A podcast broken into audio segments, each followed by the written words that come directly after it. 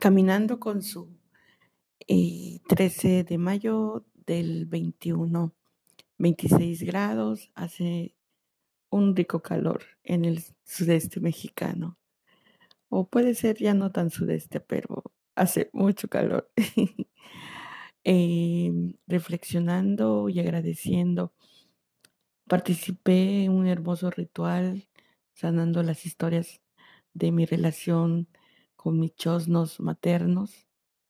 Y hoy también me encontré una frase de que merezco abundancia desde la relación materno, la relación materno que da la que es la flor que da la vida, que es lo que se abre en las manos llenas, un amor de madre eh, que nosotros creemos que es propio, es el que siempre da, da, da.